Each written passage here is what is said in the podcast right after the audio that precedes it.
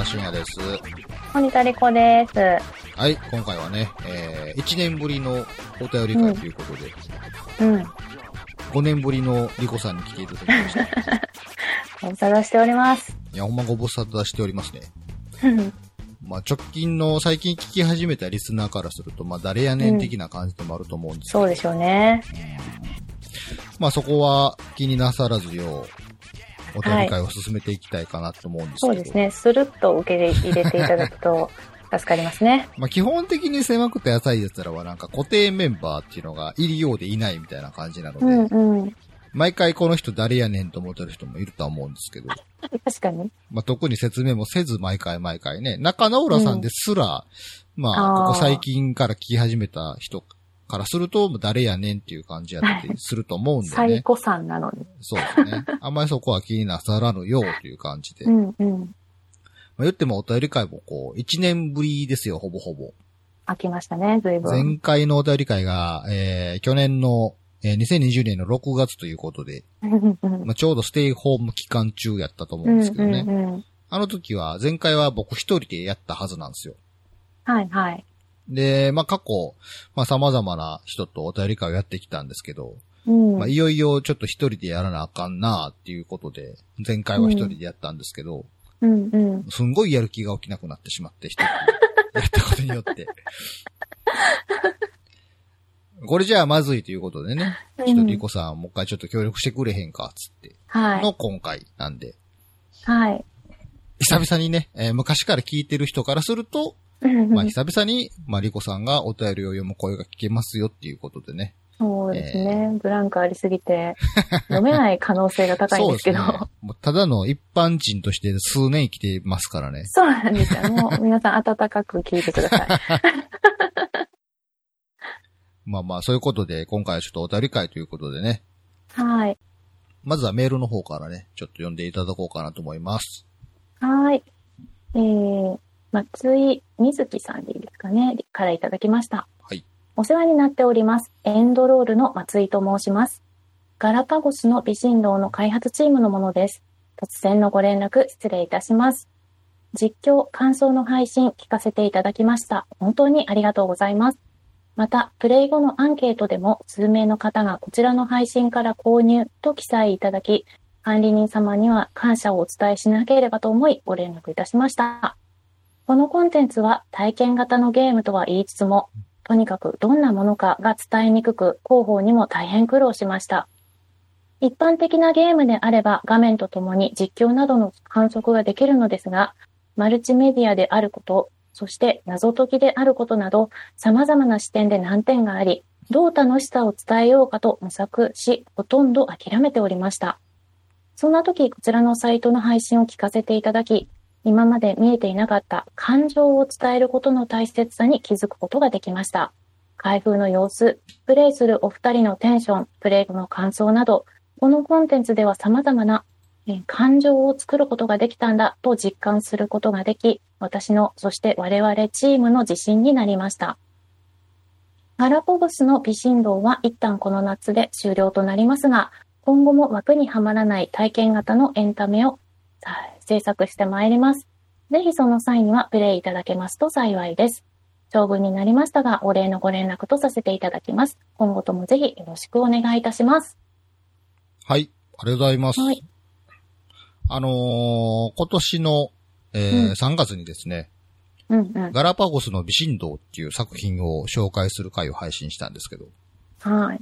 もともとこのガラパゴスの微振動っていうゲーム自体は、うんうん。去年の夏かな？なんか発売されてたらしいんですね。うんうんうんうん。で、そのゲームが、えー3月に、まあ、発売が完了しますっていう情報をツイッターで見て、で、それ知ったのがもう3月半ばぐらいやったんで、うんうん。面白そうやなと思って急いで買うたんですよ。うんうん。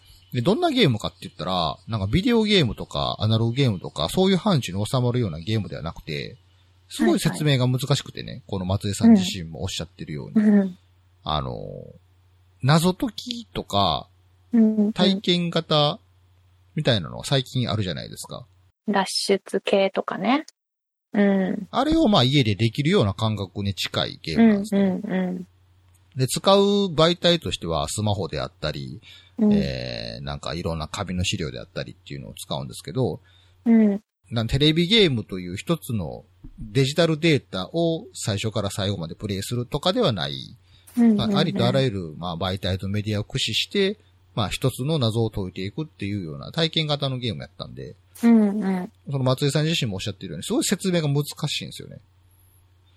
ただ、体験としてはすごい楽しいものやったので、うん、で、かつ、うんえーゲーム自体がなんか3月に発売が停止されるっていうことが分かっていたから、うん早くこれをみんなに紹介しなくてはと思って、まあ、嫁と二人でプレイした感想を、楽しかったねっていう感想をこう、うん。配信したんですけど、めっちゃ楽しそうやった。うん。リスナーさんの何人かも、まあ、うんプレイしていただいて、でかつあの、うゲームをプレイして最後までクリアすると、えーこちらから感想をお願いしますっていうふうに促されるんですよ。はいはいはいで、。そこで、ありがたいことに、まあ、狭さでこのゲームのことを知ってプレイしましたっていう感想を送っていただいた方が何人かいらっしゃったみたいで。なるほど。で、それでも制作の方自らが、こう。ういううメールを送っていただいてという、すごいありがたいすごい。メールをいただきたいんですね。うん。で、本当になんか体験としてすごい面白いゲームだったので、うん。まあ、残念ながら皆さんもぜひっても言えないんですよね。そうよ。聞いた時に終わっとったんや、私。しかもこれ、あの、中古っていうのが存在してなくて、ああの、一回クリアしたらもうそれで終わりなんですよ。あ。はいはいではいはい。こなんか僕もまだ持ってるんですけど、これをゼロから始めるっていうのができひんし、人に譲るってこともできないんで、はいはい実質もはい。入手不可能なんですね。でもしかしたまあら、どこかに、まだやってない人がさらああ、のなるまま置いてる。のもあるんかもしれへんけど、うんうん。このゲームのサービス自体がもう8月で終わるんですって。ああ、なるほど。だからそうなると、いよいよもうできなくなるっていう感じで。はい、はい。で、なんか結構これ、僕、会社の同僚とかにも紹介して、構、うんうん。面白そうやからやってみるわ、つって、そいつも買ったんですけど、うん。まだクリアしてないらしくて。7日間まだ終わってない。何のかかまって。もう8月でサービス終わるで、言うて。早せなあかんで。早せな、早せな。もし、まだやってない方がいらっしゃいましたらですね、ほんまか8月中にはもうやってないと、もうサービス自体が終わってしまうみたいなんで、まあ、ぜひやっていただきたいな。うん。で、また、新作もすごい楽しみやなと思って。なんかね、何かしらのこれから動きがあれ先ばみたいな。うん。なんかすごいこう、なんていうんかな、あ、既存のものの組み合わせで、家にいながらもこんな体験が得れるゲームができるんやと思ったんで、うんうん。まあ制作人の方はすごい難しいと思うんですけど、そら当然。なんか、新しいものをね、またちょっと欲しいですよね、なんか。なんか次の体験をみたいな。そうですね。うん。で、まあ、松井さんのメールにもあった通り、なんやろな、うんやっぱこう、漫画にしてもゲームにしても何にしても、こう、自分が楽しかったものを人に勧めるときって、うん。あの、まあ、こう当番組でもね、まあ、10年前からずっとやり続けたりするんですけど、結局、一番なんか響くときっていうのは、自分が楽しかったってことをちゃんと言ったときなんですよね。なんかう。んうんうん。だから、映画にしても、漫画にしても、アニメにしても、あらすじがとか設定がとか言ったとて、うんやっぱそこで人が動かされるわけではないなっていうのを、まあこういうポッドキャストを10年続けてると、なんかなんとなく分かってきたところもあります。はいはい。まあ結局自分自身が、まあその作品に触れた自分自身がこんなことを思ったんだってことを、まあどれだけ熱を込めて言えるのかっていうところで、うんうんうん。なんかそれを聞いた人が、まあリアクションしてくれるっていう、まあ正比例するんやろうなっていうのはなんとなく最近思いました。なるほど。まあだから嫁とワイワイキャッキャキャッキャしてるあの様がですね、なんか楽しそうに感じてもらえたんやったら、まあよかったなっていうところであるんですけど、うん。楽しそうやった、すごい。楽しそうでしたか？あ、聞いていただいたんですね。聞きました。めっちゃワクワクしとるやん、と あ、。そうですね。でも残念ながらもうできないんですよ。もうできない。だね。なので、まあちょっと次の作品をちょっと期待したいというところですかうね。んうん。今回スルーした方もですね、エンドロールっていうのが制作チームになるのかな？エンドロールっていう名前が。うんうんうんまあちょっと次の動向は要チェックしていた方がいいんじゃないのかなと思います。はい、続いてのお便りです。えー FNL さんからいただきました。はい。進撃エヴァの回を聞きました。はい毎度沢田さんの確信を捉えている語りやオタク論にうなずきながら聞いております。なんとなく沢田さんが進撃に物足りなさを感じた理由は、そもそも旧作からエヴァのメッセージ性が沢田さんの趣味に合っていなかったのではないだろうかと感じました。進撃の終わりが旧作と同じだったというのはおそらく意図したものですよね。シンがえ100%庵野秀明の著作物であり、進撃は旧作のリメイクであり、話の本筋は旧作をオマージュしている。けれど、要所要所に異なる要素、月並みであったり、マリであったりが加わることで違う集結になっている。エヴァという作品が終わったのではなく、急激の際に終わって終わっていたが、小難しすぎて誰も理解できなかったため、進撃は分かりやすく再構成されていたのかなと思いました。エヴァは一貫して思春期のシンジと大人になり損ねた言動の壮大な親子喧嘩であり、進撃の最後の電車内の対話でシンジが先に大人になって、言動も子供の成長を感じて、やっとこ大人になれた。悪い言い方ですが、昔エヴァを見て共感できたオタクも精神的に大人になれていなかった人で、進撃を終わらせることで、庵野監督は数十年間エヴァの呪縛にとらわれて大人になれなかったオタクたちも大人のし大人にしたのかもしれません。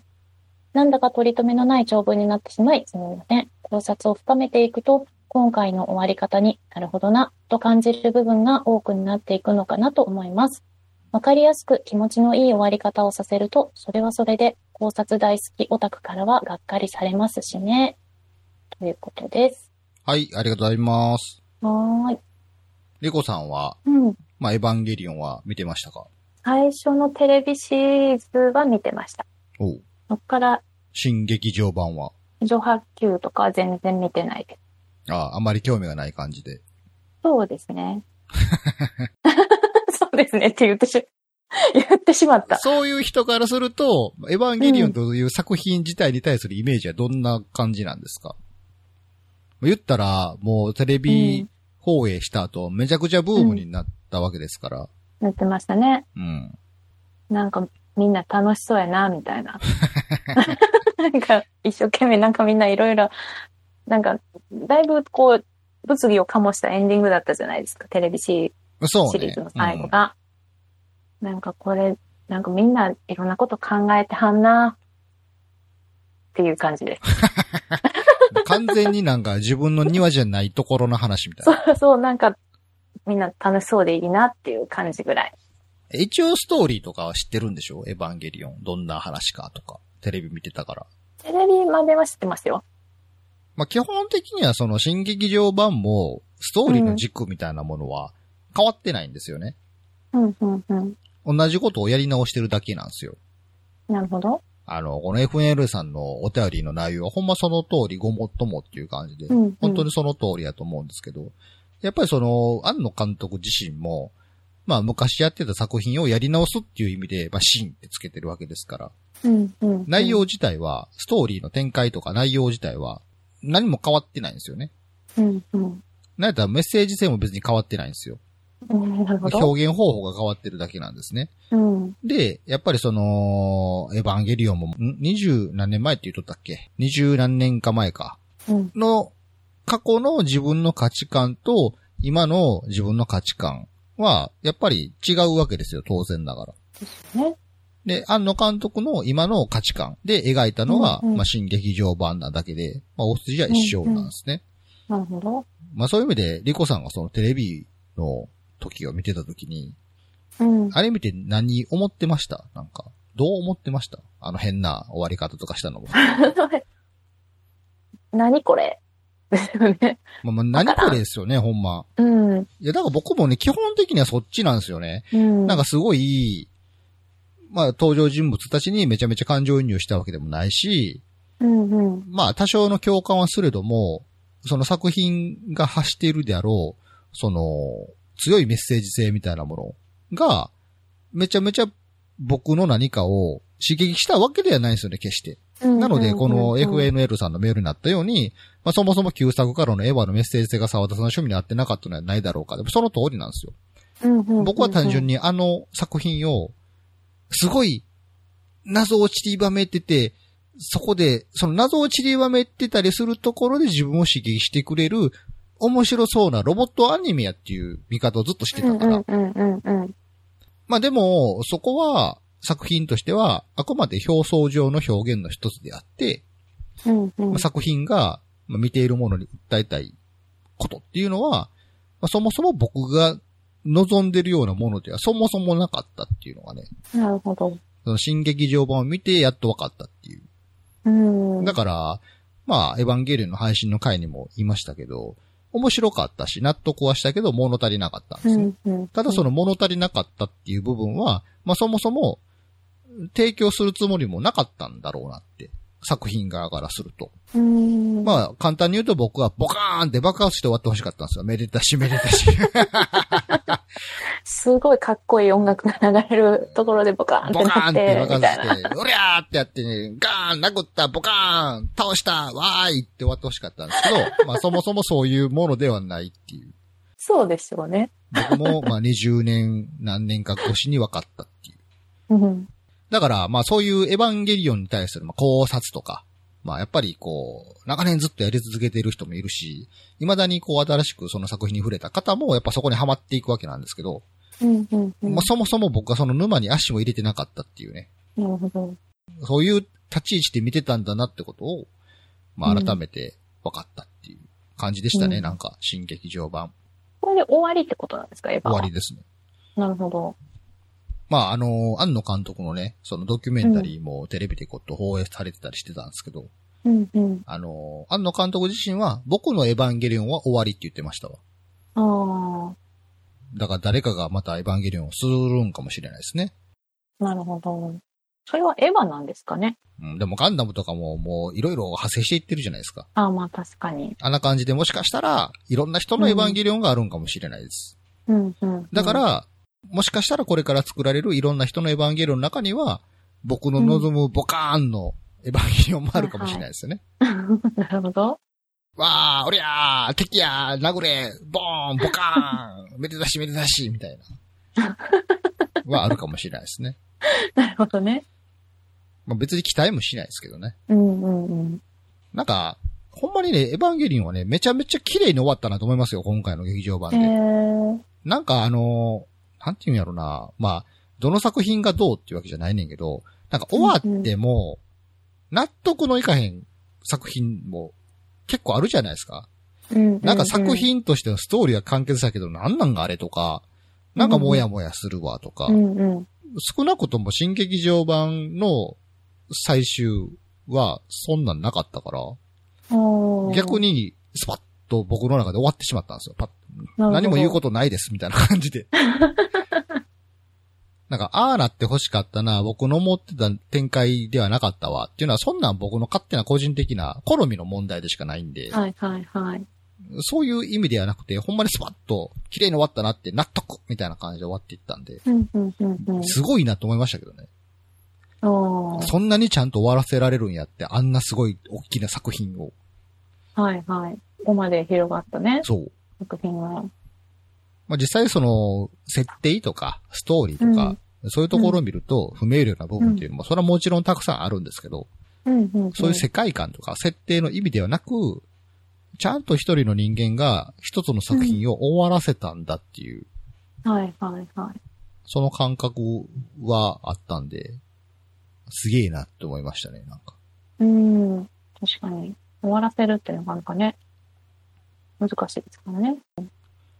まあ、なんかあのー8月に、アマゾンプライムで早速、新劇場版の最終回、あのーうんうん。配信されるみたいなんで、えー、リコさんもこれを機に、ジョハ Q から全部、ジョハ Q 新エヴァンゲリオンまで、ちょっと一気に見ていただければ、うん。見る気な。全然、全然興味ないな。ちょっとしんどいな。いやでも、ジョーハーまでは結う構、ん。ボカーンな感じやから、あ、本当に。楽しく見れるんですよ。で、僕はそれで、あ、今回の新劇場版はボカーンな感じなんやって、そもそもこのボカーンな感じなんやっていう僕の定義が伝わってるかどうか謎ですけど、今リスナーさんに。フィーリングが、ね。ポカーンってなんやねんって思われてるかもしれないんですけど、まあ、ポカーンな感じなんですよ。で僕は、その、新劇場版が始まった時に、テレビ版では、まあ、得られなかったポカーンを感じられるような気がすると思ったんですよね、上波まで。うんうんうんうんうん。なので、そういう意味では、上波まではリコさんも、あ、これ。おも、おもろいんちゃうんと思えると思うんですよ。ほんでなるほど。9で、急にシューンってなって、あれ？って。なっての、そっから10年越しの今回なので、はいはいはい。まとめてみるとまたちょっと印象はね、もしかしたら今が一番見どこ、見どきというか旬かもしれないですね。上波。ああ、ジョハ9み見たこをそう。見たことがない人が見てないっていうのが、いい作用が起きるかもしれんってことね。起きるかもしれない。あ、こういう話なんやっていうのが、丸ままパッケージで受けてるわけじゃないですか。やっぱうんうんうんうん一作品一作品に年、年明けられるとですね、なかなかこう、うんいろんな感情が複雑に混じり合うから、期待感とか。でやねんとかいう気持ちになってしまう時もあるんですけど、でももう上波9、新まで全部一気に見たら、あ、こういう話か、つって楽しく見れる可能性があるんでね。ああ、ぜひ見ていただきたいですね。そうです。そう言われるとちょっといいかもしれん。テレビ版を見ているのにやったらなおさらそういう見方をした方が楽しく見れるかもしれないです。あちょっと楽しみになってきました。そう言われるとはい。見てください、ぜひ。はい。はい。そんな感じで、えーメールは以上です。はい、ありがとうございました。じゃあ、ツイッターのハッシュタグも、えー紹介してもらいましょうかね。はい。一応、セマースの配信回ごとに、うんうんえーハッシュタグの感想をまとめさせていただいてますので、えーいくつかツイッターのハッシュタグからピックアップしたものを紹介させていただきます。はい。えー、ここは今から倫理ですの回、ヤンマーさん。はい。紹介されていた、ここは今から倫理ですを一気買いしてしまった。重い話が多いので3話ぐらいずつ読もう。はい。えー、吉村駄菓子さんとお読みするのかな？なるほど、面白い。ここは今から倫理ですっていう漫画があるんですけど、うんなんか最近ドラマ化もされるみたいで、うんうん。最近最新刊が発売されたんですけど、帯のところにうんうんドラマ化決定みたいなのが書いてあったから、おードラマ化するんやと思って。もう最近何でも漫画からドラマになるよなと思って。うん、漫画原作多いですね、ドラマ。でもこの漫画は結構ドラマ向きかもしれないですね。うん。まあ、知らないと思うんですけど、リコさんは。うん。あの、倫理の話です。お 難しい話ですか？難しくないですね。やっぱ人が日常生活で生きる中で、うん。何が正しくて何が悪いのかとか、うん、うん、うん、うん。まあ、高校の倫理の教師なんですけどね、主人公の方は。うんうんで高校生とか、その倫理を倫理の教師を通して、えー読者に対して、えーちゃんとかん自分で考えてくださいねっていうのを訴えかけるような漫画で。うんうんで、出てくる一つ一つのエピソードが、ああ、なるほどな、考えさせられるわ、っていうような感じの漫画ですね。うーん。まあ、特に、大きな展開があって事件が、とかいう話ではない。本当に高校生の日常生活の中にある小さいことから大きなことまで含めた、まあ、うん。正しいこと、悪いこと、自分が何がしたいのか、何ができるのかとか、そういう感じの話がずっと続くっていう。おーもうちょっとこう一回見ても欲しいですね。一巻見るだけでも結構面白いですね。うんうんうんで最近はあのーウェブで1話だけ無料とかですぐ見れるんで、はいはいはい。はい。見ていただければなと思います。はい。えー、ウィッチャー3、虹パパ生活さん。はい。えー、セマーサ聞いてて買ってしまった。はい。うんケータマンさん買っちゃいました。えー、ウィッチャー3、えー、これはね、うん PS4 で発売されてたファンタジー RPG なんですけど、うんうん。マリコさんはご存知でしたか？いや、知らなかったです。あ、そうですか。うん。RPG はしますか？ほぼやらないですね。ますか？うん。ああのー、オープンワールドとか、ああいうの。あー。なんかいくつかやったことがあるぐらいの感じじゃないかな。うんなんかこのウィッチャー3はね、そのオープンワールドの RPG の中でも結構僕は最高峰じゃないかなっていうぐらいの感じのゲームやって。で、うんまあ、何が好みだったかっていうと、うん。なんかね、そのやっぱ、ロールプレイングゲームとかって基本的にはストーリー一本道が多いじゃないですか。うんうんうん。で、プレイヤーの選択とか行動とか、まあ様々、うん。オープンワールドであるがゆえに、まあ自由に行動できたりするけれども、結局、まあそのゲーム中に起こり得るであろうストーリー展開は、まあ、決まったものがそのまま続くみたいな、まあ感じのものが多いじゃないですか。まあ、あくまでその、登場人物の物語を追体験するっていうのが目的というか、そういう面白さを味わうものが多いと思うんですけど、このウィッチャー3は、まあ、自分、ゲーム中に取る自分の選択とか行動によって大きく物語が変化するんですよね。はいはい。でそれがすごい新鮮な体験やって、なんかまあ、よくあるグッドエンド、バッドエンドとか、もう最後の最後で分岐したりするんですよね。で、うんそれも、なんて言うんですかね、その時の選択で急に分岐するんじゃなくて、そこまでの道中の過程で自分がどんなことをしてきたかの積み重ねによって分岐したりするから、うんうん。バッドエンドになったから、ちょっと前に戻ってやり直そうとかできひんのですよ。ああ、なるほど。で、まあ、そういう、なんていうんかな。自分がゲーム中に取った行動がゲームの中のキャラクターたちに影響を与えるっていう体験がすごい新鮮やって面白いなと思ったゲームでしたけど、うん。元は、あの、ヨーロッパの方の小説やったかな？ほうほうほう。で、その小説の権利をゲーム会社が買い取って、うんうん。その小説の続きの完結編としてウィッチャー3っていうゲームが出たらしいんですね。なるほど。なので、えー小説を読んでたファンも含めた、ウィッチャー全体のファンに向けての完結編みたいな感じのゲームやったみたいなんですけど、大変面白かったゲームで、まうん。あ、感想にもあるように、配信を聞いてね、買っていただいた方もあって、では、ラストオブアス。えーメルオさん。セマーサさんで取り上げることが分かったので、積みゲームにしていたラストオブアス1をクリアしました。しんどかったですが、遊んでよかったです。これから放送を楽しく聞かせていただきます。はい。えー、小平さん。えー沢田さんに2を遊んでほしいわけではなく、苦しみながら2を遊んだ側の単なる感想ですが、今1の話を聞けて嬉しかったです。2を終えた今も僕はエリー側に立てず、まだジョエル側のまま、1のラストのあの日から許されることをまだ願い続けてたんだと気づくことができてすごい救われました。号泣。はい。えー、なべさん。ラスアス2、沢田さんはまた嫌な気分になると思います。はい。えー、パットマンさん。えー今更ですが、ラスアス編とても楽しく聞かせていただきました。本当におすすめできないとおっしゃったので、すごく共感します。はい。パート2は絶対にやめた方がいいと思います。前より何十倍も辛くて残酷、人生で一番辛い作品でした。どうしても2回目プレイする覚悟がない。うん。えー、木村優さん。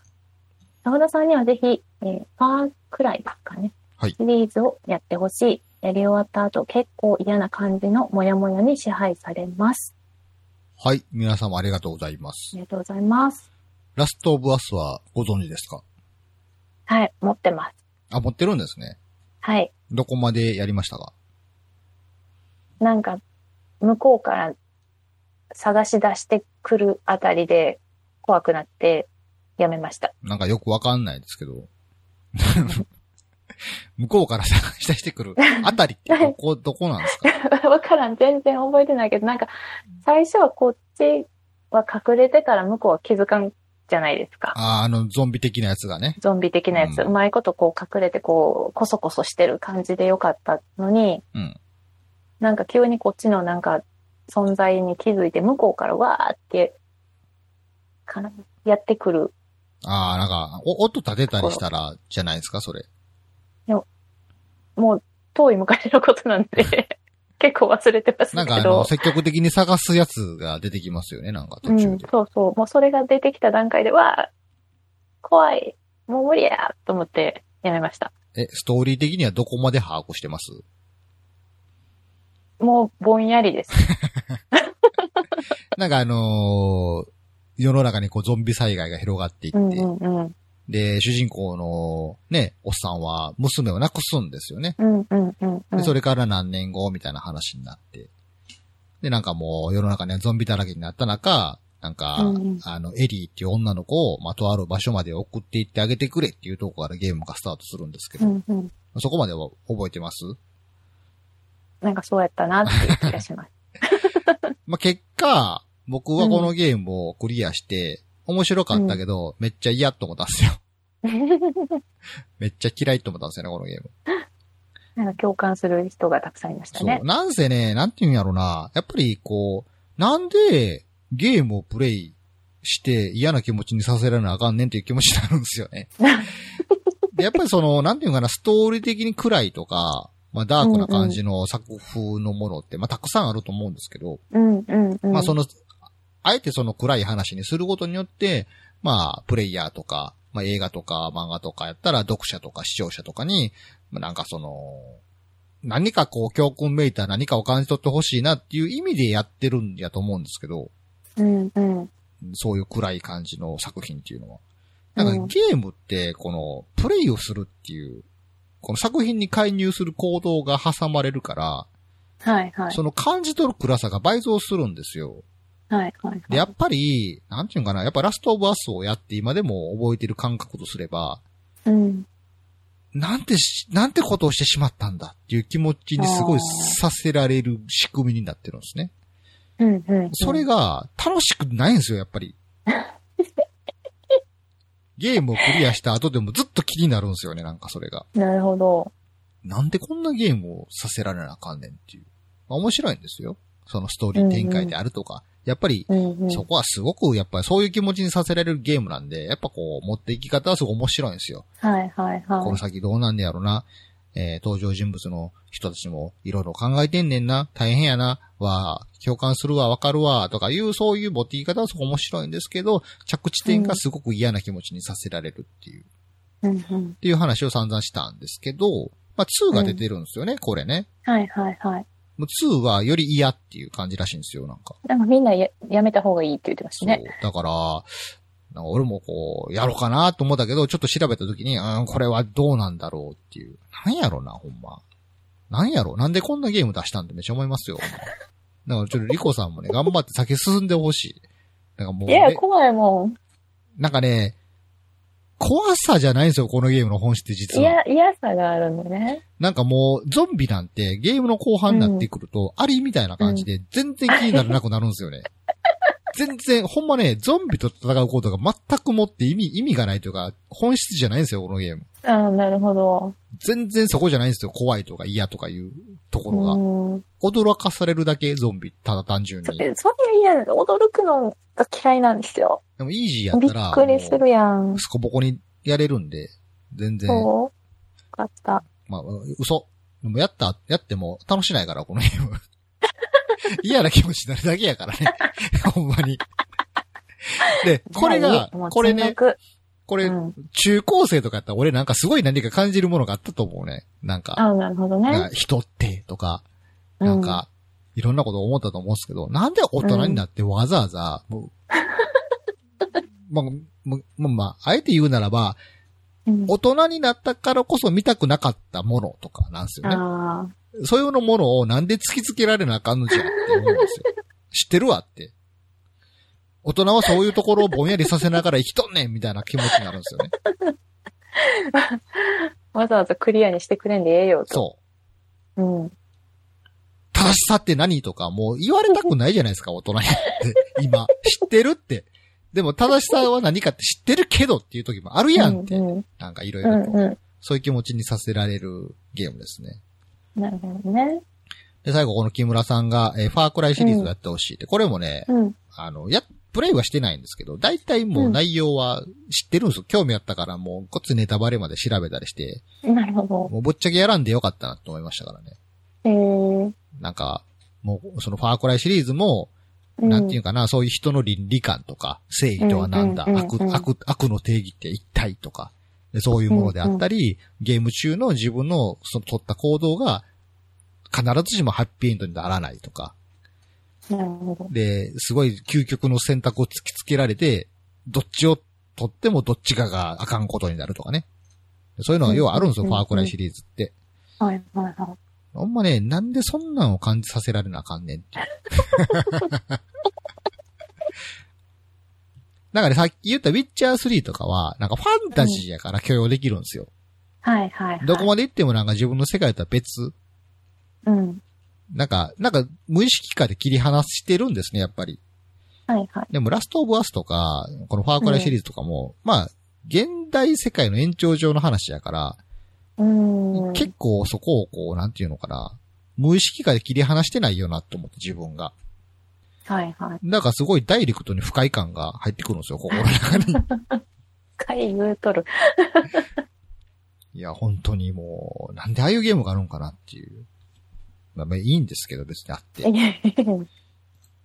これだけ、こうね、人に、感情に、こう、これだけのことを与えてくれるという意味では、偉大なゲームなんです。じゃあ、次はテネット。はい。えー、大場さん、ペガさんゲスト会拝聴テネットを語るポッドキャストを聞くと、自分も見直してもう一度語りたくなりますね。はい。えー少年 Z さん、えーテネットの正しい感想だなと思いました。考えるな、感じろの考察は目から鱗でした。ありがとうございます。はい。テネットは見ましたか？テネットは見てないけど、テネットの回は聞きました。あ、そうなんですね。まあ、はいこの映画自体はね、あの、設定はすごい小難しいんですけど、うんうん、うん。まあストーリーは結構明瞭用なんで、うんうん、まあ、み見ると楽しい映画かなと思います。うん。で、変にこう、設定とか考えるの好きな人が見ると逆に沼にはまるかなっていう感じなんですけど、あーあのー時間をテーマにしている話なんでね、うんうんうん。考えるな感じろっていうブルース・リーの名言、実はそれには原点があったって話も同時にしてたんですけど、まさにこう、なんていうかな、もう感じてくださいっていう映画でしたね。うん。終わり。終わり。はーい。じゃあ、模擬ワンが来る。うん、サンヘッドさん。うん、複数少女を見たり読んだりした気持ちになれる。もう来る。見なくてもいいかも。あ、そうなんですね。なんかいろいろと内容についてあれこれ喋ってますから。うんうん。まあ、ただまあぜひ見た方がいいですね。ボギアンは来るはね。ボギアンは来るは見ましたか？映画は来るかな？映画来るは、途中まで見てて、うん。なんか、いろいろ辛展開になったとこで、うん。気持ちが折れて、あの、最後見てなかったんですよ。そ、そで、んなあの映画を途中で見なくなるってことがあるんですね。もう、辛すぎると思って、もうわけわからんし、辛いし、え、どういう意味で辛かったんですかそれは？なんかもう、こう、旦那さんのあの、くずっぷりとかがだんだん露呈してきて、うん。でもう奥さんの不倫とか、なんか、あ、思ってた、なんか一生懸命キャラと違うみたいなところが、どっちも救いようないやんけっていう。そう、もうなんか、だんだん辛いってなってきて、もう、ちょっとやめとこうと思ってやめてしまったんですけど、結局どちらにも感情移入できないですもんね。そうそう。どっちもクズやんけっていう話にしかならへんから。そう。で、私も朝聞いて、ああ、そう、なんか、むしろ映画は私が辞めてしまった後のところが一番見どころだったということに気づきまして、そうね。うん。なんかその、超能力決戦みたいなところ面白いよみたいな。まあ、映画はどっちかやったら人間関係はフリーですからね。うん。それを聞いて、残りを見ました。うんでも言われてみれば確かに映画だけ見ると、まあ、クズが勝手に呪われて死んだっていう映画にしかならへんな。そう。そうなんよね。誰を応援したらいいんだっていう。で、子供だけが残されてみたいな感じで。そうそう、なんでってな確かなに。るけど、なんかもう、誰も助けたくないし、まあ、誰も応援できんしな。そうそう、なんか、つらっと思ってやめてしまった。まあでも本はね、ややっぱ違うんでね、うんうん原作がそこは違うんで、なんとも言えないですけど。あの、奥さんの方はすごいいい人なんでね、うんうんうんうん原作の方。原作をちょっとチャレンジしたいと思いましたそうで。すね。はい。はーい。えー、エヴァンゲリオン。はい。さんいただいてますね。えー、えー、エクトさん。はい。エヴァ9回で沢田信也さんが Q の絶望感は急激を見た観客の絶望感の繰り返しで、新規ファンに旧来からのファンと同じ気持ちを味わわせて4作目でどんでん返しがあるのでは、という感想を聞き、なるほど、と膝を叩いてからすでに7年。はい。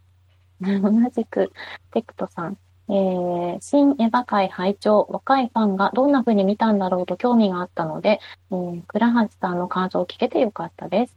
ラストですが、僕は急激でどん底に落とされて、今作で救われたと感じたのですが、えー、暗黒オータにとっては、今作のハッピーエンドも急激と同じような突き放し最悪ラストだったのかな。まあ、てことさん、なんか、多分エヴァンゲリオン見に行く前に、一回最初の感想をつぶやいてもらってるんかな。で、どうも僕も、僕自身が言ったことなんですけど、あやふやなんですけど、その、Q を見たときに、すごいなんじゃこれと思ったんですよ。さっきもあの、メールの時にも話しましたけど、ジョーハート見たときは、ボカーンな感じやと思って、やってくれるぜと思ったんですけど、Q で、押しますね、ボカーン。ボカーンが今の何かは説明してるんですけど、Q は、ほんまなんじゃこらやったんですよ。なんでジョーハーであんなに俺の気持ちを盛り上げてくれたのに、こんな嫌な気持ちにさせるのっていう感じやったんですね。うん。で、おそらくその時の感想として、狭朝で配信した内容としては、まあ、言ったら、うんテレビ版、昔のエヴァンゲリオンのテレビ版から、昔の劇場版を見た流れを、こう、なぞらえてるんじゃないかと。うん、うん、うん、うん。みんなに、みんな嫌な気持ちにさせる、まず嫌な気持ちにさせてるんじゃないのって。うん。で、それで、Q の後の最後で、よかったねみたいな感じで終わるんじゃないの？みたいなことを、どうやら言ってたみたいなんですけど。うんどうやらね。うんうん結果としてはそうやったと思うんですよ。Q で嫌な気持ちにさせて、今回の新エヴァンゲリオンで、えー、まあ、ハッピーエンドにしてるわけやから、うん、うん、うん。嫌な気持ちをこう救ってることにはなってると思うんですけど、なるほど。まあただボカーンではなかったっていうだけの話で。ボカーンではない。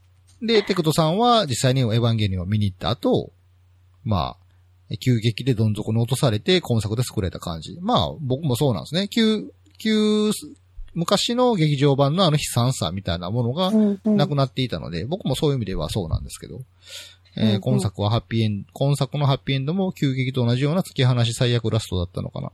暗黒コータ、まあ、やっぱりその、どこまで行ってもエヴァンゲリオンはハッピーエンドでなってはいけないみたいな派の人いるなと思いますね。なんか感想とか見てたら。うん、うん、うん、うん。なんか、もう絶望すべきみたいな派の人もいるなとは思います。なるほど。まあでも絶望すべきであるんやったら新劇場版なんかやる必要はなかったんでね。ああやっ。ぱそこはやり直したいという気持ちがあったからやり直してるわけやから。うん、うん、うん、うんもう。絶望すべきを期待してたら、僕以上になんかこんなん違うって思ったんちゃいます？ああ、なるほどね。別の意味でのボカンを期待しとったわけでしょ。またボカーンがだんだん難しくなっていきますけど。そうですね。あんまりいろんな意味を含めない方がいいなって今思いました。そうですよね。はい。えー、しエビレオさん。えーエヴァはオタク間のジェネレーションギャップを浮き立たせる作品だと思ってるけど、けれど、えーエヴァは関係なく、倉橋さんのオタク間にオタクの世界が完全に別物になっているんだなと感じた。これはオタクの新世紀、ニューンジェネシス。はい。まあ同じようなテーマなんで最後まで読んでもらいましょうかね。えー、杉島空前さんでよろしいですかね。えー、手間朝の新エヴァ会を聞きながら通勤中、大杉の感想は一緒だけど、世代や性格が違うからか、多分枝葉の部分がだいぶ違ってそうな気がする。久しぶりにポッドキャスト更新するか。えー同じく杉島さんです。えー、手間朝の新エヴァ会を聴取。ネットがないっていうのは確かにそうかも。テレビ版って日本のインターネットが一般的になる直前くらいなんだよな。というか、新劇場版も含めてスマホいじってるシーンも少ないし、その辺は意識してそほう。う。うん。えー、静川裕二さんかな？えー、エヴァのジェネレーションギャップが知れて面白かった。遡ってみるとそういった感想になるのか。えー、N 氏さん。未調だった狭朝411回をやっと聞けたジェネレーションギャップのあるトークが面白かったです。大爆笑。私もエヴァに思い入れがある方ではないので、見届けるかという気持ちで見に行きました。シンジ君、よかったね。あの監督、お疲れ様でした。という感想です。はい。ありがとうございます。はい。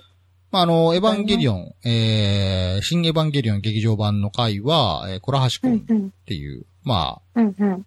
僕と20以上も年の差があるうん。方とね、えーお話をしたので、やっぱこう、エヴァンゲリオンっていう作品に対する感覚とか、まあ、そもそもそのオタクというものに対する感覚がまるで違うっていう、ジェネレーション。ンギャップを感じさせるような回になったんですけど、なるほやっぱエヴァンゲリオン好きな方って、やっぱテレビの時から見てた人ってのが多いと思うし。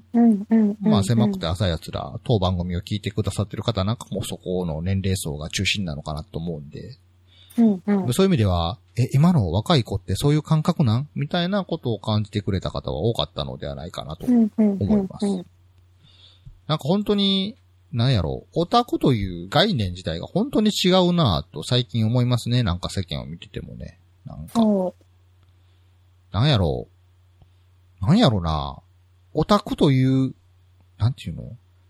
パイロットぐらいの概念になってるよね。その、素敵とかそういう意味ではなくて、なんか。そう。リコさんからしたらオタクってどんなイメージですか？オタクは、ちょっと、ひっそりとしている。何に？世間に対して、ああ、はいはい。こうちょっとそうなんですよね。うん。か必須べき趣味的な、ねはいはいはい。オタクじゃないですよ、私、みたいな。うん。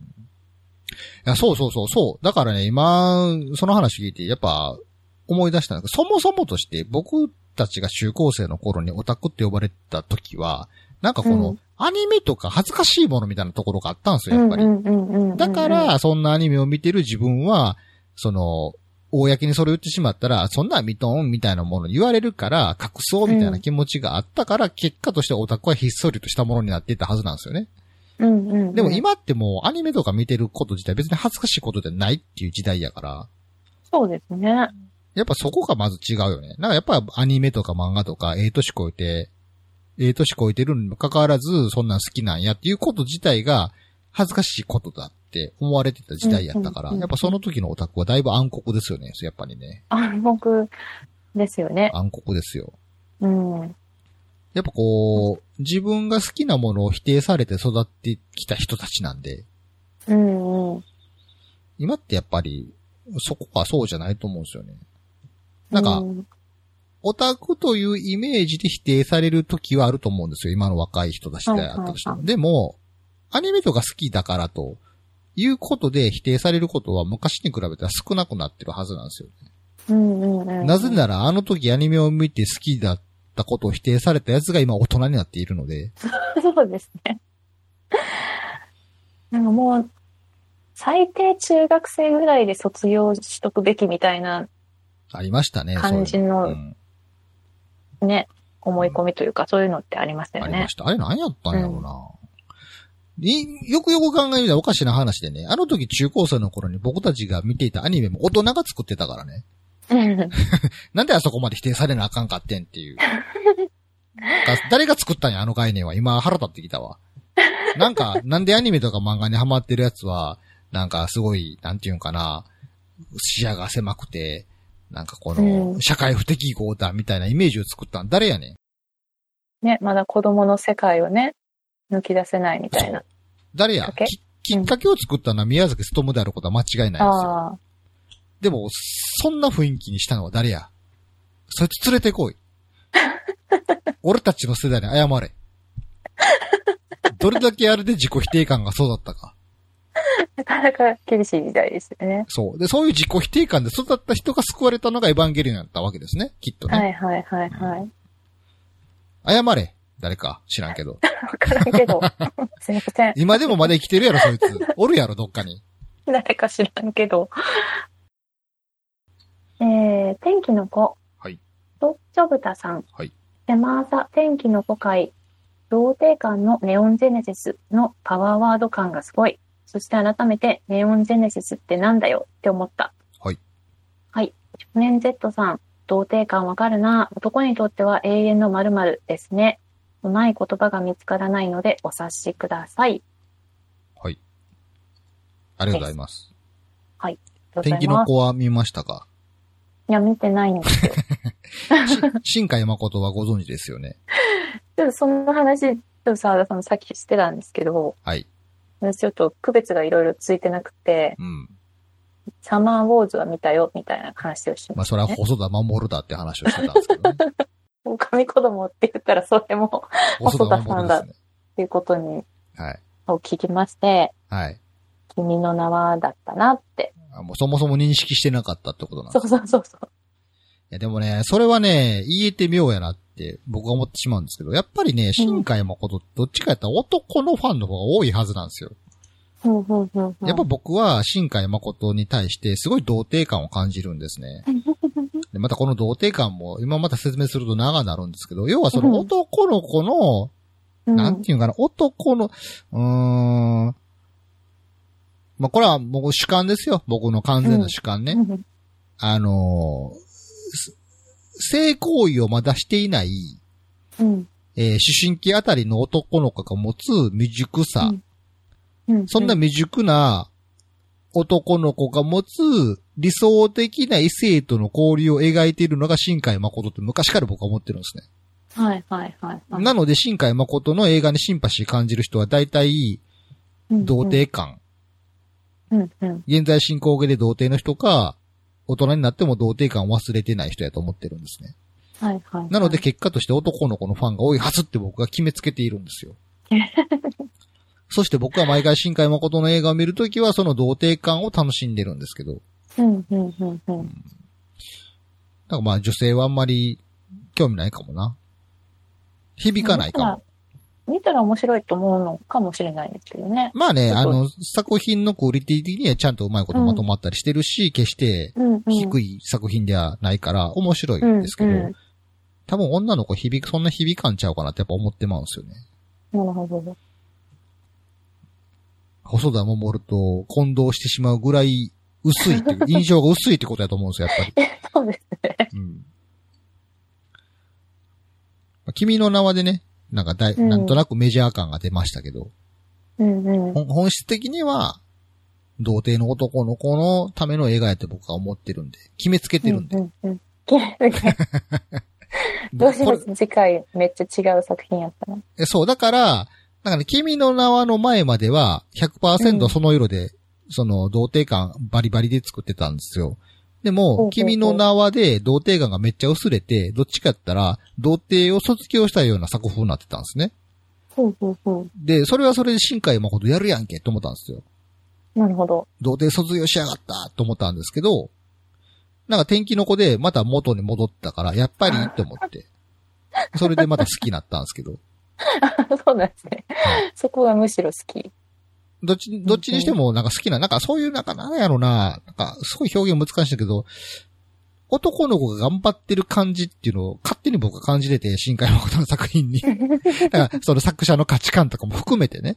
うんうんうんうん。すごい。いその、未熟な時にアクセクしていた自分をすごい思い出すんですよ。なんか知らんけど。はんはんは。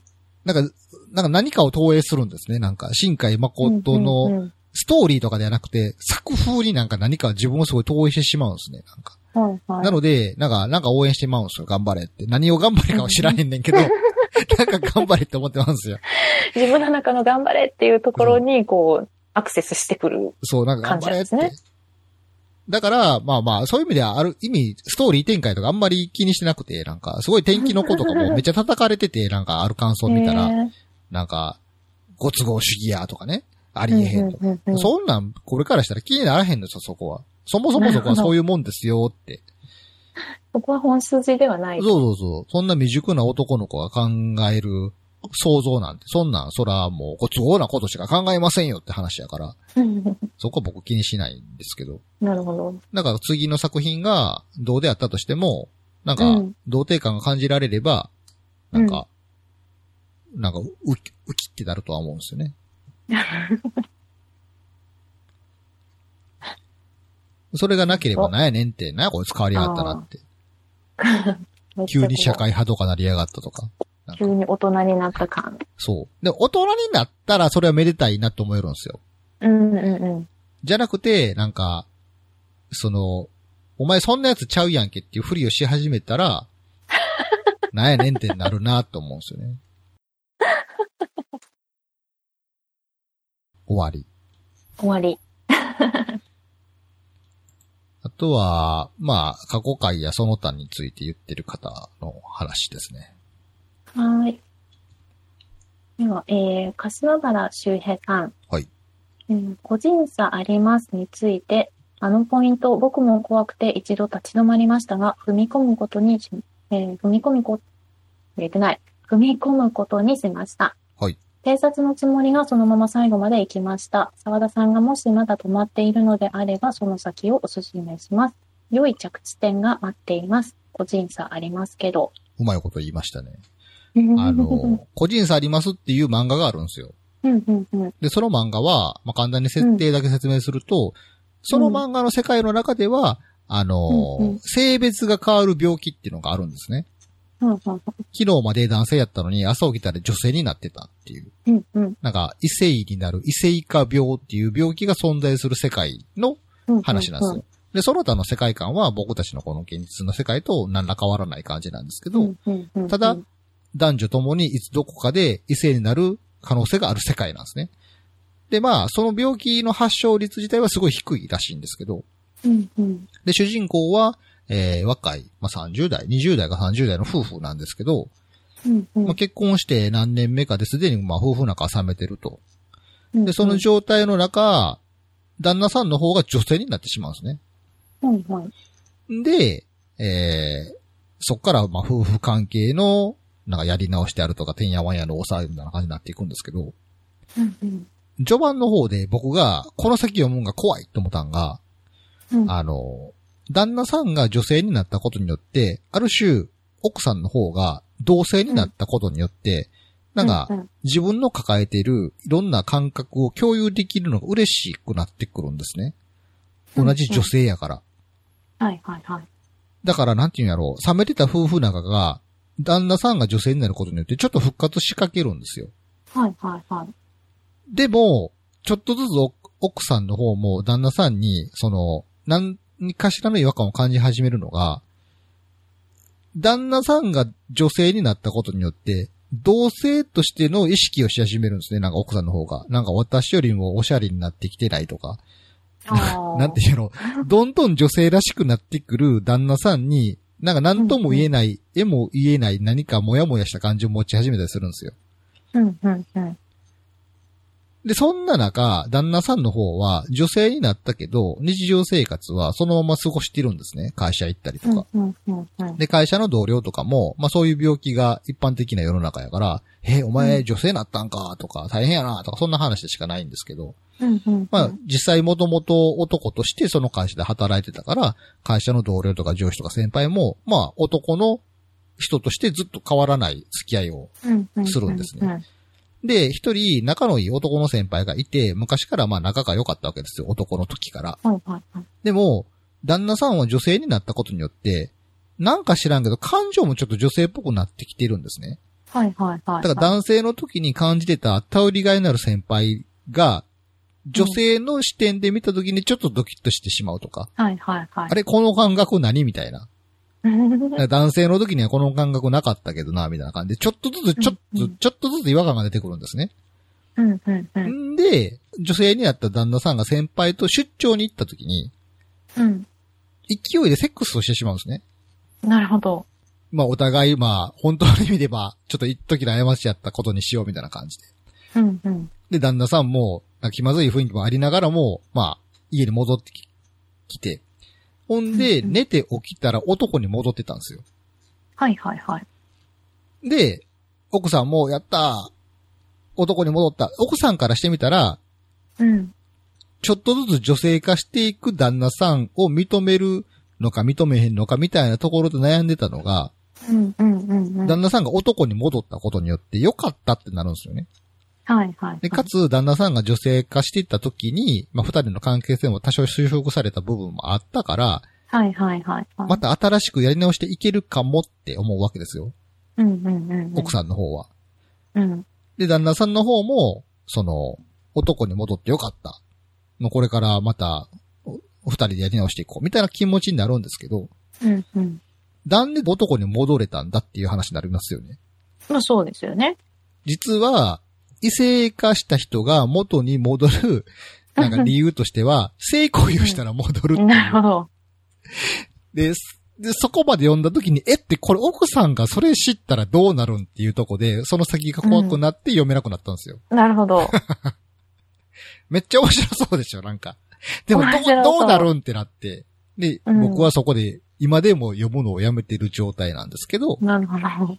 まあまあ、梶原さんが言うには、まあ、その先良かったですよっていう話やったんで、うん。そっかいい着地点が待ってるらしいですよ。ねえどうなるんと思った。うん。まあ、そういう個人差ありますっていうね、漫画なんですけど、うんど。皆さんも見ていただければ。もう完結してるんですか？してんのかな？なんか俺もそっから追っかけてないから、見てないんですよなね。なんか、さっきエンディングとか、先とか見たないなと思って。途中でやめられるようになったら、大人になったらもう、そういうことになりますよね。確かに。なんかあのー若かりし頃は面白かろうが思んなかろうが、とりあえず最後まで見なあかんみたいな義務感がありましたけど、そ結構余裕で切り捨てられるようになってるからうそうな。そうそうそう。あれ、いつの間にか終わってた？みたいな。わかんないけど。まあ、ちょっと個人差ありますは、うん。6巻、全6巻なってますね。うんうん。でも俺がそれ見たの結構序盤の方やからな。あそこからどう続くねん。ほんま。気になるな。買ってみよう。うんうん。はい。ありがとうございます。はーい。えー、ノーバディさん。毎回楽しみに聞いています。朝栗の回がめちゃめちゃ良くて、えー聞いた翌日から買ってきてプレイしました。今ではマニアです。はい。ありがとうございます。まあはいアサシンクリード。アサシンクリードはやってましたっけ、ではないけど、よく聞くなぐらい。まあまあ、まあ、リコさんには向いてないかな。あれはな。うんうん。やらなくていいんじゃないですか？やるとも言ってないのに。誰、やるとも言ってないけども、やどうしようかなとも言ってないのに言ってない、そうですか。まあ、素直なんで受け入れますけど。じゃあ最後。はい。えー、クムさん。Apple Podcast にアニメなどってグループができてる。そこアニと沢田さんの狭さが並んでるわ。です。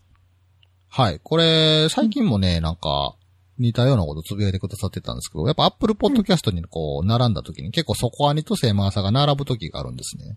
うんうん。で、まあ、そこアニもね、もう老舗中の老舗のビッグ番組なんですけど、うんうんうん。ね、今となっては数少ない同期みたいな感じですね。んね コムさんともね、コロナ前ちょっと喋ってたんですけどね、コロナになってから何も喋ってないな。なんか久々にねちょっとおしゃべりしたいですね。うんうんうん。なんかコロナになってから本当になんやろな。なぜかネット上でもめちゃめちゃ人間関係狭くなりましたよ、僕。あ、そうなんですね。むしろ。やっぱりなんかコロナになって、うん。なんか生活スタイルがすごい一変したななんだかんだ言って。うんうんうん。で、仕事もなんか忙しくなったから、あほとんどツイッターとかもせんくなったし、あ。はいはいはい。まあ、セマーサの配信とかもすごい頻度が少なくなってきたし、うん。ネットで知り合ってた人との接点がすごいなくなっていってしまったので、うん。やっぱりなんかインターネットで知り合った人間関係ってインターネットの接点なくなったらちょっと薄くなっていくじゃないですか。はいはい。言ってもリコさんとも1年以上何の連絡も取り合ってなかったしね。そうです。すごい久しぶりでしたね。なんかその、近所に住んでるわけでもないから、うんうん。どっか遊びに行こうかって話にもならんし、うん。なんかこう、大きなきっかけがないと結構コミュニケーション持ちづらいじゃないですか。うん。で、も、ツイッターとかを毎日普通にしてたら、はい。ほんまになんか、クラスメイトみたいな感じで、なれるんでしょうけど、それもしてないからね、うんうんうん最近。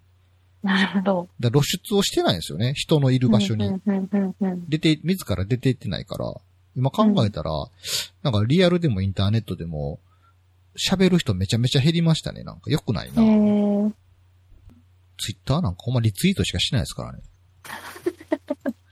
そうね。なんか狭さも10年経ったからなんかイベントしようみたいなことを考えてたんですけど、うん。何もできず。なんか一番好きな回みたいなのやってませんでした？うわ忘れてたわ。そのセマーサアワード募集つって何もあれ、うん。閉めてないな。あれもちょっと、あれもちょっと閉めなあかんな。なんで、なんでそれ気づいてないん？忘れてた。なんかマジか。2020年セマーサアワードって作って、うん。なんかまとめて発表しようと思ってたけど、うん。ずっと流れてましたね、なんか。ちょっとそれも協力してくださいよ。わかりました。ちょっと改めてどっかで発表しないといけないですね。うんうん。せっかくいろんなアンケートを取ったんで。ああ、皆さんがね、協力してくれたのであればやらないといけませんね。やっぱね、まあ何でもかんでもコロナのせいにするのも良くないんですけど、やっぱこう MP, MP がね、最近足りてないですね。なんかほんま受け身な趣味しか、なんかできない感じ、精神が疲労してるというか、うんうんうんうん。そういうのないですか？なんか。まあ、だ、うん、コロナのせいとかはあんまりない気がするけど、あんまりこう積極的にああ、前からそうやった自分からはやってないんで。うん。やっぱか、なんかせ、活発に活動するっていうことをしてないなって今思いましたね、なんか。うんうんうん。ただで、僕もそうで、やっぱきっかけがないと動かない人間なんで、うんうん。そのきっかけの多くがインターネットだったんで、はいはい。そのインターネットをする気力も今ないっていう状態やから。そう、だから、それやったらあかんわと思って、はいはい。あかんわと思った結果が、なぜか最近あのストリートファイターをやっているっていう、そのインターネット対戦を一生懸命やってるんですけど、結構あの、なんつうんですかね、あの、軽い刺激になるんですよ。あの、うん。やっぱ、格闘ゲームってこう、勝敗が決するので、はいはいはい。負けたら悔しいとか、勝つために頑張らなっていう、うんうん。なんていうんやろな、あの、やる気を起こさせるちょっとした刺激になるんで、うんうん。なんか、あの、ゴールデンウィーク中のステイホーム期間、緊急事態宣言が出てた今年のゴールデンウィークに、なんか、なんとなくやり始めたんですけど、うんうん。結構なんかあの、心が刺激されるなと思って、ちょっと、ちょっとずつやってるんですけど、うんうんうん。で、その、ストリートファイターの機能の一つに、道場っていうコミュニティを作ることができたんで、皆さん、その道場に入ってねっていう話を、まあ、前回の配信で言ってるんですけど、うんうん。誰も入ってくれてないっていう。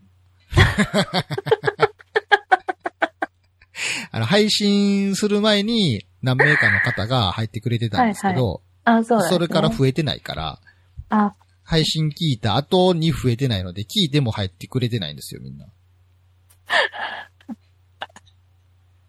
それどう受け止めたらいいんでしょうね。ねえ。え、何、うんリスナーいいひんのと思ったからね。ストリートファイターやってる人がいないのって。そんなにいないのって。全然今でも、解放してますから。全然。道場っていうシステム全くわかんないんですけど、ここに入るとなんか、何、何ができるんですか？いや、別に何も入ってるっていうだけです。あ、そうなの？はい。あの、ミ、 mixi の頃のあのコミュニティみたいな感じ。はいはいはい。入ってますよっていう。だけ。この、私はこのコミュニティに属してますっていそうう。なるほど。一応、その入ると、自分のプレイヤー名の下に、うん。あの、セマーサ、ポッドキャストっていう道場名が表示されるようになるんですよ。はいはいはい。私はここに所属してますっていう、ああ、そういうのが出るだけですね。それ嫌なんじゃないですか？いや、もう嫌やったらそらしゃあないですよ。別に無理して入ってとは言われないですけど、そらもう、嫌じゃない人だけ、嫌な、嫌じゃない人だけ入ってくださいよ。ひどいこと言うな。みんな嫌って。どういうことっすか？いや、わからんけど。そう、そう、それ、それしか、こう、ね、こう現れるとこがないんやったらそれが嫌なんかなって思あーそうなんですか。う。うん。まあまあ、いい、いいですよ。それ嫌じゃ、嫌な人はね。そらし、そらしゃあないですよ。そら嫌な人は。嫌なんだもん。え、わかんないですよ。わかんないですけど。まあちょっとね、セマさんもちょっと頻繁に更新したいなとは思ってるんですけど、なかなかちょっと機会が持てないっていう事実が正直あるのはありますから、うんまあ、皆さんちょっと、あの、ゆる、緩やかにこう、お付き合いいただけたらなと思ってます。うん。ね。じゃあ、募集要項言ってもらいましょうかね、久々に。はーい。えー、狭くて浅い奴らでは番組に対するメッセージを募集しております。方法は3つ。番組のウェブサイトにあるメールフォームからの送信。はいツイッターにて、ハッシュタグ、狭朝、漢字で狭い浅い。えー、狭朝、ひらがなで狭朝。えー s-e-m-a-a-s-a、狭朝をつけてツイート。公式 LINE アカウントでお便りとつけてリプライ。どの方法でも構いませんので、思いついた時に送ってください。はい。まあ、あのリコさんが身を潜めている間からちょっと変わってるんですよね。うん。なんか進化してますね、いろいろ。あー正式名称 LINE 公式かアカウントかな？LINE 公式アカウント。LINE 公式アカウントってやつを始めてるんですよ、実はひっそりと。うん、うん、うん、まあ、とはいえ何も配信してないんですけど、うん。あの、メルマガみたいなもんですね。あの、はいはい LINE を使ってる方であるならば、誰もが登録できるっていう、まあ、狭くて浅い奴らの LINE 公式アカウントがあるので、まあ、そちらフォローしていただけたら、たまに僕が、えー、最近こんな漫画面白かったですとか、こんなゲーム面白かったですよっていう、その時思った情報を配信してます。でも、最近は正直あんましてないです。で、その、LINE 公式アカウントに、をフォローしてると、そのアカウント宛てに自分の意見とか送ることができるので、はい、はい。まあ、お便り、あの、メールフォームからめんどくせえとか、うん、う。いうん人は、その LINE 公式アカウントのリプライ宛てでもいいです。その時にはまあ、お便りって分かりやすくつけといてくれると、あ、これお便りなんやなと思って番組で紹介させてもらいますし、まあ、ついてなければ、あの、番組中では紹介しない。うん、うん。普通にこっちらがリプライ返すみたいな感じにしますんで、はい、はい。はい、お願いします。はい、お願いします。はい。インフォメーション。インフォメーション。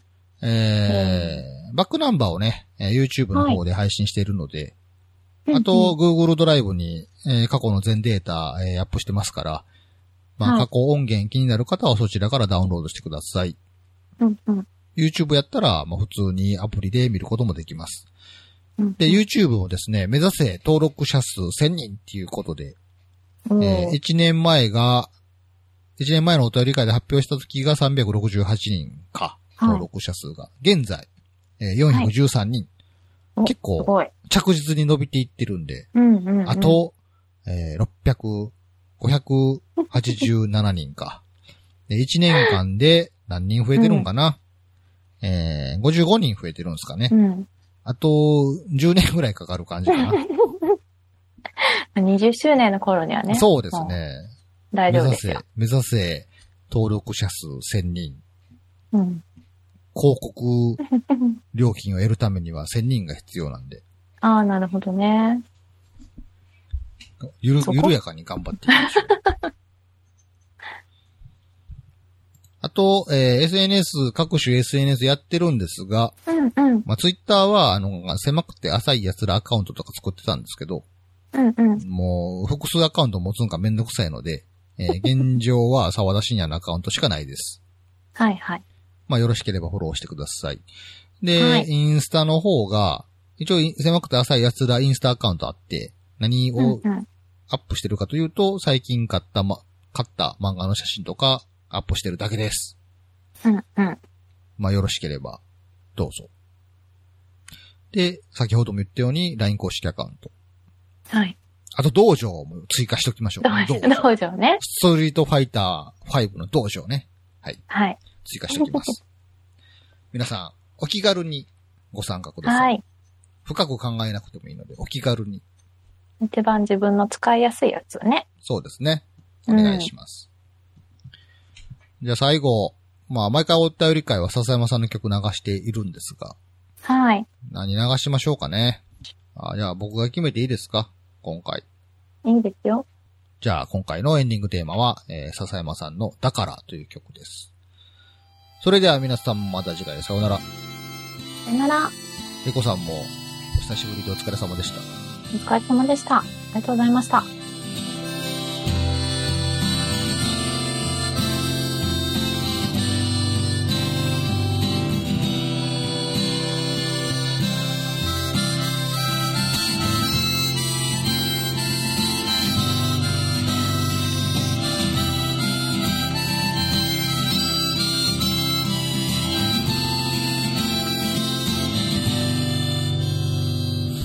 明けない夜などないと君は言うけれど朝が来れば夜が来ると僕ら問いかけた闇の向こう光の果て誰かが泣く誰かが笑ってる。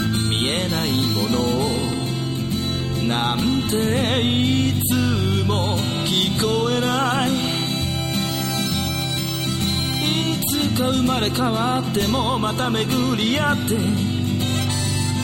抱きしめ合えたらなんてありえない。だから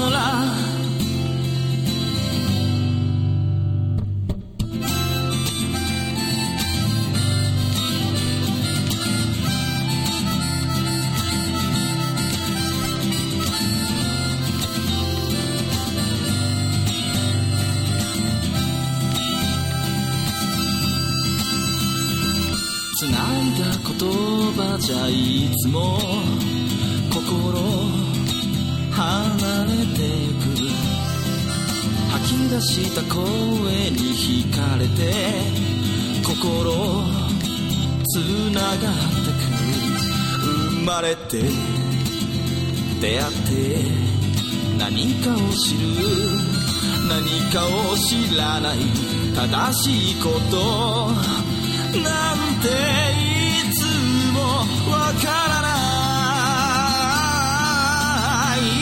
がそれぞれの夢が確かにそうだって別々の道へそんな未来さだけどだけど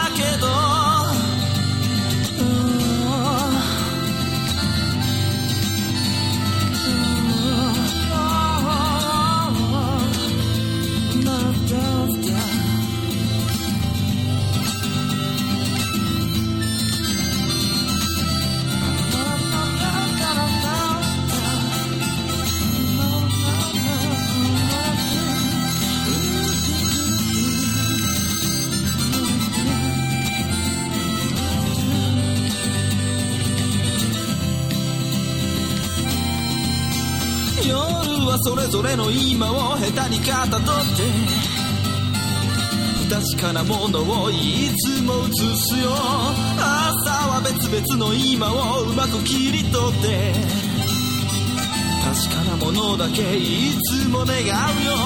遠く離れた場所の今と今を僕らはいつも知らない。だから大丈夫。なんていつも言えない探してばかりの選んでばかりの壊してばかりの僕らさ。優しさばかりじゃぬくもりばかりじゃ何も変わりはしないだろう。だからなくして気づいてばかりさ。また探して気ては繰り返して間違えては繰り返して繰り返すほどにまだ途中さ。僕ら今を今と今と今と今と